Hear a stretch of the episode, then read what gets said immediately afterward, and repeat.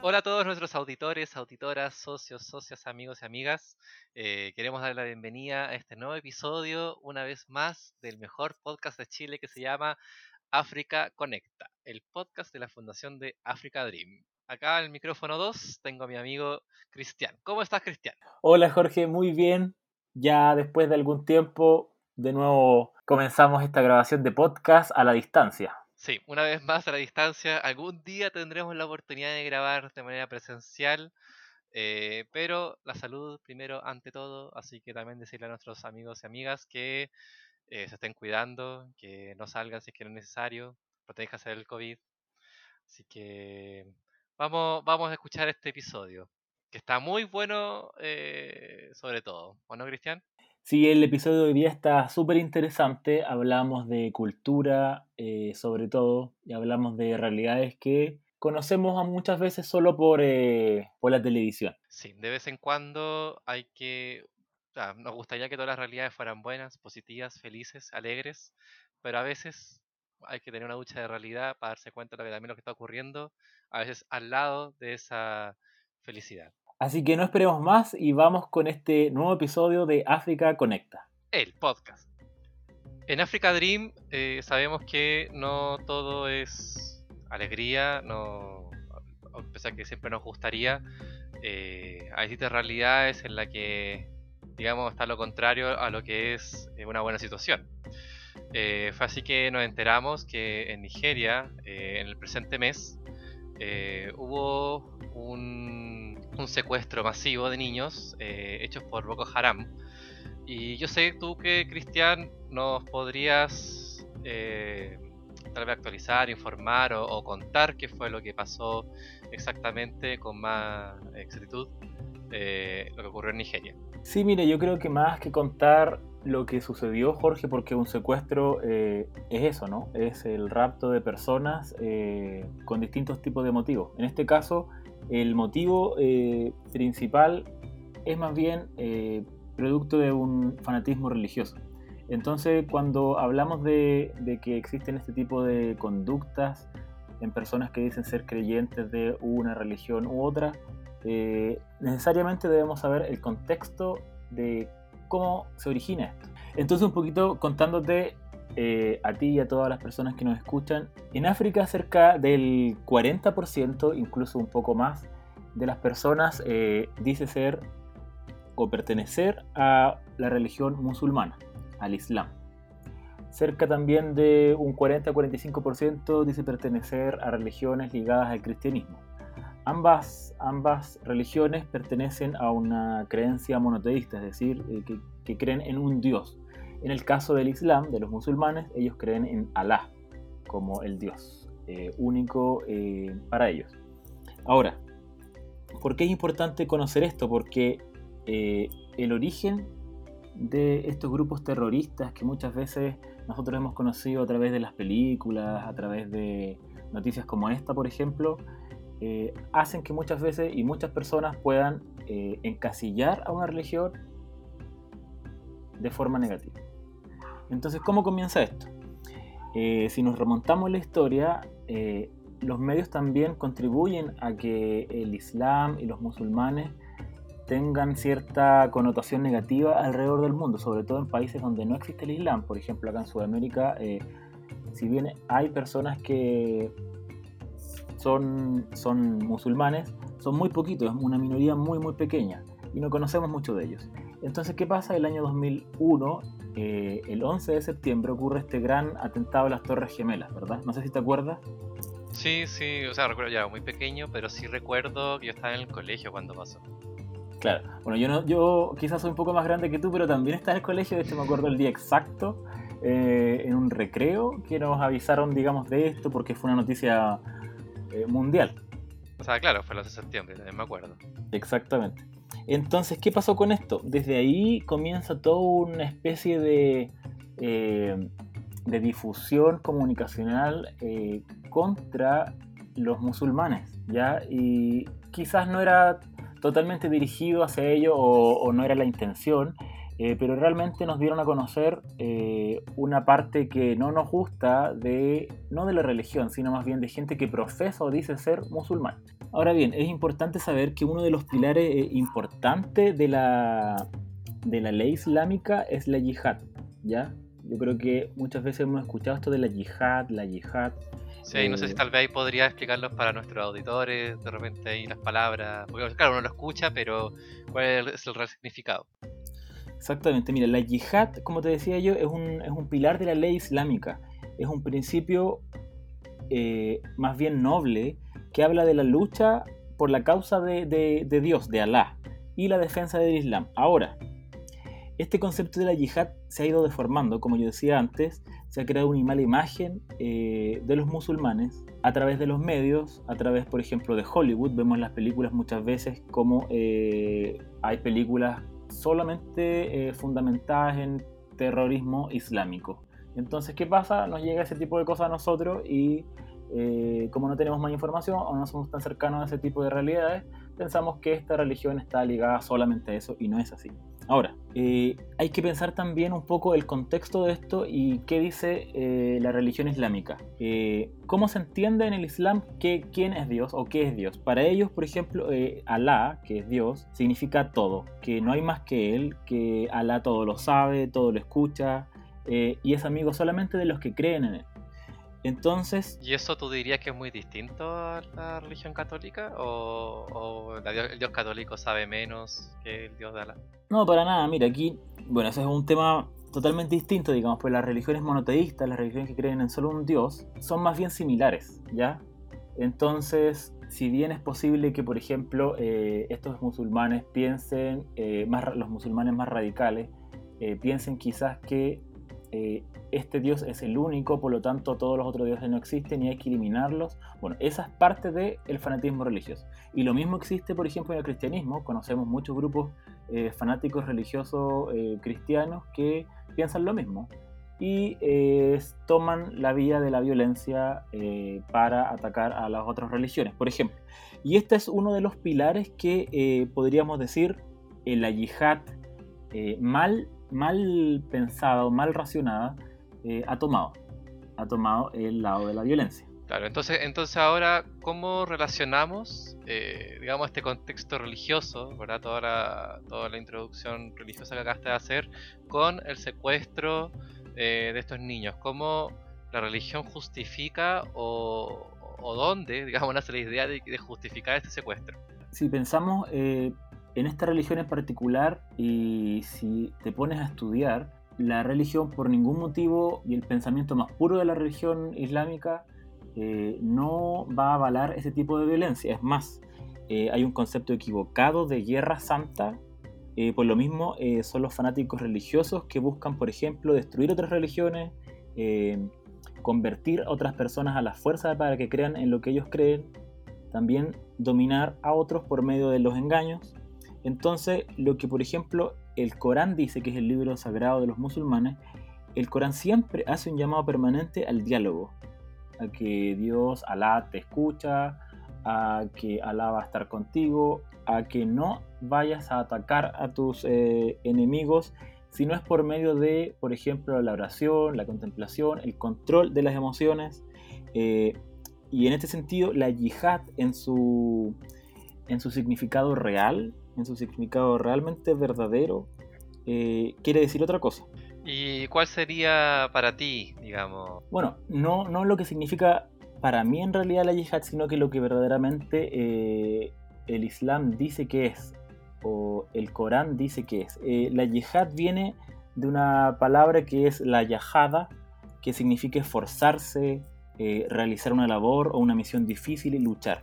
Ahora, ¿por qué esta lucha? ¿A qué se refiere? Aquí tiene que ver mucho la interpretación que le damos a las sagradas escrituras de esta religión u otra en los libros sagrados. Entonces, esta lucha va más bien eh, enfocada a lo que el, esfuerzo que el creyente coloca en el camino de Dios. La lucha por la causa del Islam es más bien la lucha que tiene el creyente eh, contra su ego, contra sus pasiones, el dominio de sí mismo ese tipo de lucha es la que eh, verdaderamente quiere decir eh, yihad, ¿ya? De hecho, la palabra, eh, la palabra, el concepto de yihad es mucho más largo, es yihad fi sabilillah, que es como la lucha por la causa del Islam. ¿Y cuál es la causa? La que te decía recién. Esta, esta lucha interior que tiene el hombre consigo mismo. Y digamos, ya, y el secuestro entonces de, de, los niños, tú lo, digamos, para transformarlo en, como niñas, niños soldados, eh, digamos, más, un tema más de adoctrinamiento, dices tú. Eh, ¿cómo, eh, cómo, cómo, entender esto, digamos? ¿Para qué secuestraría a unos niños? ¿Recompensa? Mira, aquí vuelvo yo creo que al concepto de guerra santa es como una contradicción, ¿no? Porque la palabra santo o santa es una contradicción total con guerra, ¿no? Porque la, la, santidad habla de bondad, de hacer el, siempre el bien, eh, y la guerra habla todo lo contrario, ¿no? Eh, si, pensamos en este, por ejemplo, en estos ataques que, que hace este grupo terrorista, eh, aquí yo creo que podríamos tomarlo como que este, este grupo malinterpreta, digamos, su misma creencia y comete estos actos en contra de civiles y de gente común y corriente por varios motivos. Lo que más se plantea es que son motivos políticos, ¿ya? Entonces, lo que pasa cuando se crea esta, este hoy día denominado grupo terrorista Boko Haram, es que ellos quieren crear un gobierno eh, bajo la ley islámica, ¿ya? Pero bajo la ley islámica eh, que ellos consideran que es la ley islámica o que ellos interpretan que es la ley islámica, que es que eh, toda la gente crea en Alá, a la fuerza, también que todos sigan, digamos, las leyes islámicas, el comportamiento moral, etcétera, islámico, eh, y por supuesto, eh, ellos están en contra, por ejemplo, de todo lo que es el, liberalismo, eh, la democracia, la libre opinión, etc. Claro, como hay, hay uno igual llega y, se pregunta, el fanatismo, el fanatismo que llega a, a, aumentar el odio, ¿verdad? Es como de dónde surge tanto odio, ¿verdad? Como una franquicia del terror, porque yo igual estoy buscando información y veo que, bueno, claramente eh, los que secuestran más son niñas, son niñas más que niños. Y acá estoy viendo distintos episodios, como en Chibok en 2021, estudiantes de Damasak en 2015 y las niñas de Dapchi en 2018. Entonces, eh, esto no es una, eh, un hecho aislado, único, sino que algo que ya décadas y, suma y sigue. Sí, exactamente. Esta, de hecho, este grupo terrorista comienza el 2002 y ya se hace mucho más conocido el 2014 con este secuestro de... Eran cercanos a 300 niñas que fueron secuestradas de una escuela, fueron solamente mujeres. Con el tiempo estas niñas, 100 de ellas eh, fueron liberadas, ya fueron liberadas bajo un intercambio que hubo con el grupo terrorista, este tipo de negociaciones que se hace siempre. Y 100 de ellas, hoy día actualmente, no se sabe qué pasó. Entonces eh, hay muchas teorías, ¿no? Eh, pero principalmente estos grupos terroristas como este se financian gracias a eh, estas medidas extremas como los secuestros. Entonces, ¿qué pasa? Ellos, por ejemplo, secuestran incluso a personal humanitario que está en los países, a civiles, a políticos, y cobran rescates por aquello. Y así es como se van financiando. Entonces, este, este grupo terrorista se destaca principalmente por ser o por hacer ataques súper despiadados, como por ejemplo el rapto, eh, ataques suicidas, eh, bombardeos a civiles, aldeas pequeñas. Eh, en un país, Nigeria, no sé si tú sabes, pero Nigeria es de los países con mayores índices de pobreza en África y con los índices de riqueza mayores en África y con los niveles de desigualdad también muy altos entre norte y sur. Quizás eso nos parece como un poco conocido aquí, ¿no? claro, un poco familiar. Exacto, un poco familiar pero Nigeria se destaca por eso, por ser de los países más mm. con índice de pobreza más alto. ¿Y qué, qué, sabías tú de ayuda internacional o, bueno, usted que está ahí en su... ahí es usted estudioso de las relaciones internacionales, eh, ¿cómo que ah, es bueno intervenir? ¿Se, se, debe intervenir? ¿Se ha intervenido? ¿Qué has visto tú de la, de la ayuda de otros países? Eh, mira, principalmente eh, en Nigeria, si bien hay grupos, por ejemplo, ONGs que trabajan allá, eh, se, hace, se hace siempre más peligroso, ¿no? Cada día poder establecer ayuda humanitaria. Ahora la ONU estima, por ejemplo, cerca de 3 millones de personas los desplazados eh, que se han movido a otros países. Entonces la ayuda ha estado quizás más ligada a, a eso, ¿no? Ayudar a esas personas que se desplazan de forma eh, obligatoria, forzada, a fronteras eh, donde hay campamentos y viven todo lo que vemos de repente en la televisión, ¿no? claro, eh, acoger al migrante, ¿no? El, una forma, digamos, no vamos a intervenir en tu país, pero te podemos ayudar con un hogar y digamos lo mismo que ocurre aquí ¿no? cuando vemos eh, la frontera, cuando vivimos en el norte, en los casos de los venezolanos, eh, vemos situaciones inestables en los países, entonces lo único que te queda es dejar tu, hogar, tu tierra. Sí, claro, entonces la situación eh, es totalmente denigrante, ¿no? La humanidad, yo creo que no, no, lograríamos comprender cómo las personas quizá ven, ven su humanidad totalmente desintegrada por este desplazamiento que tienen que hacer de forma forzosa y, mira, la verdad es que es, difícil, ¿no? Porque son, países que son muy lejanos a nosotros y, y si uno piensa en cómo ayudar, eh, la verdad es que se te sale de las manos, ¿no? No hay mucho, mucho que uno pueda hacer. Sí, ahí de repente uno claro, se siente imposibilitado y no hay mucho que hacer ¿no? pues solamente ayudar en lo que mejor se pueda. Tal vez en verdad informarnos y, y, reflexionar acerca de la situación. Al final igual eh, la inestabilidad no es que, o sea, no es que no pueda ocurrir acá. Ah, puede ser difícil que ocurra, pero no, no, es, eh, no es algo imposible. No, claro, o sea, recordemos ejemplos, el, el, ejemplo colombiano de todos los desplazados que hubieron con las guerrillas eh, 20, 30 años atrás. También pasó lo mismo, ¿no? Porque mucha gente tuvo que arrancar de sus lugares, tuvo que moverse porque ocupaba los lugares para la plantación de cocaína, etcétera. Entonces, eh, no es una realidad tan lejana a nosotros. Y si le preguntamos a, personas de 40 años hoy día, colombianos, venezolanos, van a, van a hablarnos de eso, de, que conocieron gente que tuvo que arrancar de, Colombia, por ejemplo, por esta situación, o en Brasil también. Entonces, yo, yo creo, yo pienso en el trabajo que hace la Fundación, en también colaborar con la formación de personas en África, eh, mandando eh, apoyo humanitario, profesional desde aquí. Entonces, eh, en un momento uno dice, bueno, a largo plazo lo más probable o quizás la esperanza que uno tiene es que estas personas que una vez quizás fueron formadas por Africa Dream, en tierra africana, eh, puedan colaborar en hacer algo por su continente. Una especie de retribución. Interesante tema, Cristian. Eh, creo que denso, nos da un momento para reflexionar. Así que hay que decirle a nuestros auditores que ahí nos dejen en los comentarios, por ejemplo, en nuestras redes, para que eh, nos comenten de la situación, qué han pensado qué les gustaría hacer. No sé si te parece tomar un descanso para seguir. Sí, vamos entonces a, un pequeño receso. un receso, así que vamos, pero primero vamos con estos comerciales. En sus 16 años de existencia, Fundación Africa Dream ha enviado más de 60 voluntarios a 7 distintos países africanos. Siempre nos hemos destacado por la diversidad entre nuestros voluntarios, donde profesores, ingenieros, enfermeras, médicos, terapeutas, entre otros tantos profesionales, han podido realizar un voluntariado en tierras africanas. Tú también puedes ser parte de este camino. Con tu aporte seguiremos enviando voluntarios al continente africano. Hazte socio. Bueno, luego de este receso, Jorge, ¿qué nos traes esta semana? Sí, yo el otro día me estaba acordando de, de, una película. Eh, yo sé que muchos, yo sé que la han visto porque eh, fue conocida y bueno, puso un tema en, la mesa, en la palestra, que fue la película Diamantes de Sangre. No sé si tú eh, la viste. Sí, la vi, pero hace mucho tiempo.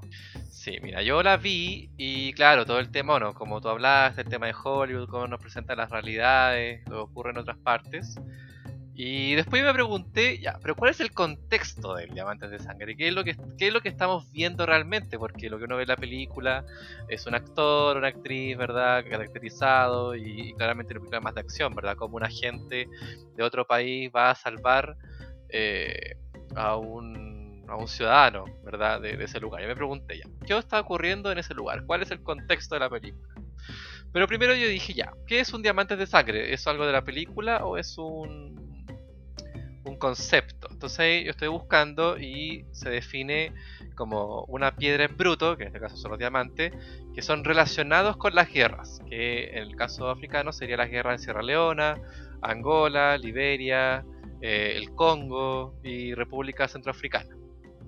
Eh, después busqué en datos y es- estábamos viendo que se estima que los diamantes, ¿verdad? el contrabando de estos diamantes, desde, desde la zona del conflicto representan un 5% de la circulación, que, que no es mucho, no es que sea la gran mayoría, pero, pero eh, no es coincidencia, ¿verdad? Que, que, que justo lo- los tres, las tres guerras más grandes, ¿verdad? En África en el último tiempo han sido en lugares donde eh, nacen estos diamantes, ¿verdad? Que son en Angola, Sierra Leona y la República Democrática del Congo. Entonces, de- llama la atención. Entonces, en este caso, eh, la película está ambientada en Sierra Leona, que es donde me voy a enfocar eh, en esta ocasión. Eh, Sierra Leona eh, es uno de los, ah, bueno, además de, aparte de Nigeria, ¿verdad? como tú dijiste antes, uno de los países con mayor índice de pobreza, Tiene, tiene un 70% de la población en esa situación. Y lo más curioso o lo más paradójico es que su riqueza, la riqueza del país, que son los recursos naturales, tiene que ver con los diamantes. Entonces es curioso que teniendo un recurso tan lujoso, eh, al mismo tiempo esté provocando o esté impi- impidiendo el desarrollo del país. Entonces al final es ver cómo la codicia y la violencia eh, han hecho, han convertido en una, causa, no- una causa de conflicto armado. Y esto eh, duró una década. Pero, pero claro, eh, ¿fue Sierra Leona probablemente un país en paz? O sea, siempre ha estado en paz. Bueno, tú ahora nos acabaste de decir con tu. eh, con la introducción en el contexto religioso, ¿verdad? Pero desde tiempo, inmem- eh, no hace tanto, ¿verdad? Que Sierra Leona es un país, digamos, joven en su independencia. O sea, Sierra Leona se independizó en el año 61. Entonces, eh, es un país que, bueno, no es como nosotros que tenemos 200 años, eh, o un poco más. Eh, digamos, ellos tuvieron la emancipación con elecciones libres, en las que salió el, el presidente Margay, que es de origen mende. Digamos, los, los Méndez, ya, pero con S, no con Z, por favor. mantuvieron el, el control del Estado durante toda la década de los 60.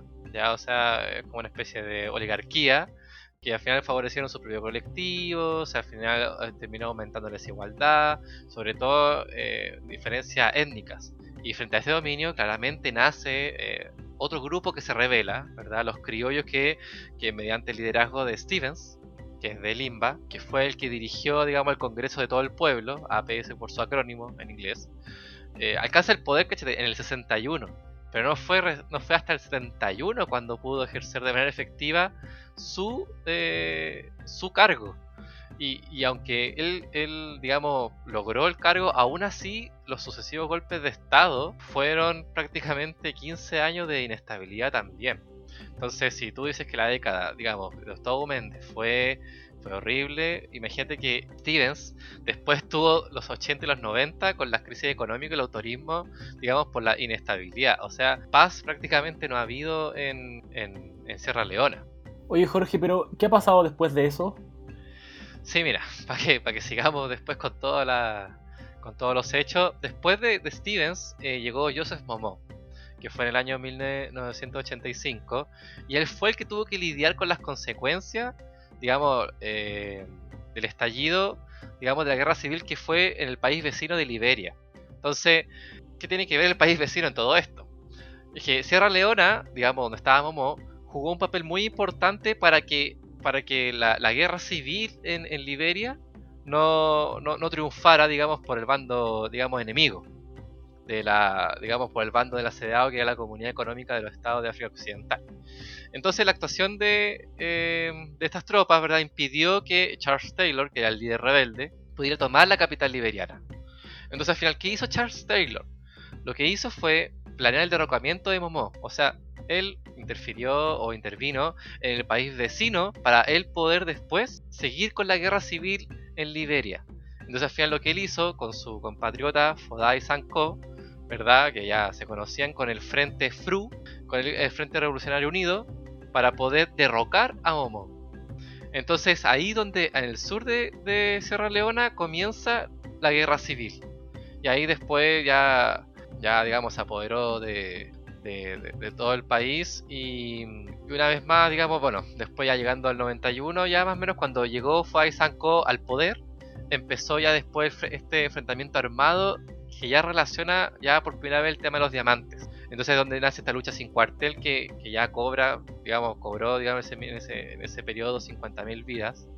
Y no fue hasta el 2002, cuando ya fue la intervención internacional la que tuvo que empezar con eh, para poder derrocar ¿verdad? esta tiranía de Sanko por parte en este caso del, del Reino Unido.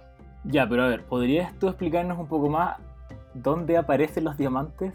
Bueno, claramente los diamantes como un bien económico sirve para eh, digamos, las guerrillas.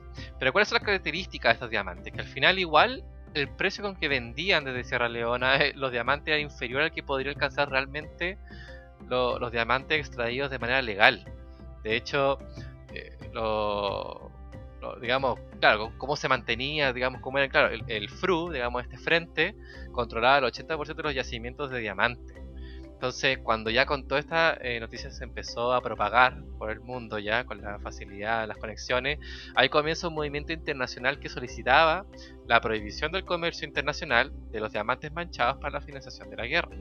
Y así fue ya como ya en los años 2000, eh, mediante el proceso de Kimberley, que fue una, una forma eh, o digamos un proceso que lo que hacía era configurar un sistema de certificaciones así que era para evitar la financiación de los grupos armados. Entonces es aquí donde tú con este proceso ya tú podías decir cuál es el origen de los de, los, de los diamantes. Bueno, pero al final, ¿qué es esto del, del, proceso Kimberley? El proceso de, Kimberley básicamente lo que te dice que, que se certifica un diamante, eh, digamos, exportado de África, y el país importador tiene que comprometer a que no se lo va eh, digamos que la adquisición de ese diamante eh, tiene que ser sí o sí certificado, o sea, es algo mutuo. Es decir, ya, África se compromete a, exportar diamantes que no estén, digamos, manchados de sangre y el país importador tiene que comprometerse a, adquirir, digamos, el interés de que se quiere diamantes que estén certificados sin sangre. Entonces, y el proceso de Kimberley, lo, lo, lo, genial, digamos, digamos, que igual van aumentando los miembros, que hasta ahora participan 49 miembros, que al final eso se representa en 75 países. Entonces ahí de a poquito se van sumando mucho más. Pero ahora, ¿qué es, digamos, en, el año 2021 de, de Sierra Leona? En la actualidad, bueno, ya, digamos, ya terminó todo este proceso, digamos, sangriento pero al final, al final se encuentran con, otros desafíos actualmente, que son superar claramente los fantasmas del pasado, ¿verdad? O sea, la historia se hereda, enfrentar todo lo que anteriormente ocurrió y luego después viene enfrentar los desafíos del siglo XXI, que para ellos no es solamente un desarrollo económico, sino que también tiene un desarrollo social, el desarrollo ambiental por todo el tema del cambio climático. No sé qué te pareció la historia, Cristian. Sí, súper interesante. Mira, yo creo que nunca voy a comprar un diamante, pero pero es interesante saber que este tipo de economías eh, restringidas por algunos tienen su trasfondo, ¿no? Y, por ejemplo, claro, como yo decía Hollywood nos enseña cosas que muchas veces eh, exageran, digamos, por un motivo comercial. Eh, siempre es bueno investigar un poco más y saber qué hay detrás de la historia que se nos está relatando. Claro, igual yo creo que con esto no estamos diciendo que no compren diamantes, sino que es una, una mayor conciencia en respecto a lo que uno compra porque al final eh, es lo mismo que ocurre con las poleras, de repente que uno sabe que las, hacen, o las zapatillas que las hacen en Vietnam, en China, es ser consciente de lo que uno está comprando. Y a pesar de que el diamante uno puede decir que es un lujo, que, requiere mucha eh, un, proceso tal vez mayor, bueno, también tiene su zona de conflicto y ha generado un conflicto. Entonces es llamar a eso a nuestros eh, auditores. Bueno, yo creo que ha sido un, episodio largo, así que vamos a despedirnos, vamos a agradecer a todos los que nos escucharon, vamos a dejaros también invitados a todos porque el próximo episodio tenemos eh, invitado muy especial. Sí, vamos a, eh, vamos a seguir con la entrevista, vamos a seguir con ese ritmo, así que ojalá les haya gustado el tema y, y, y no olvidar que sin Chile no hay África.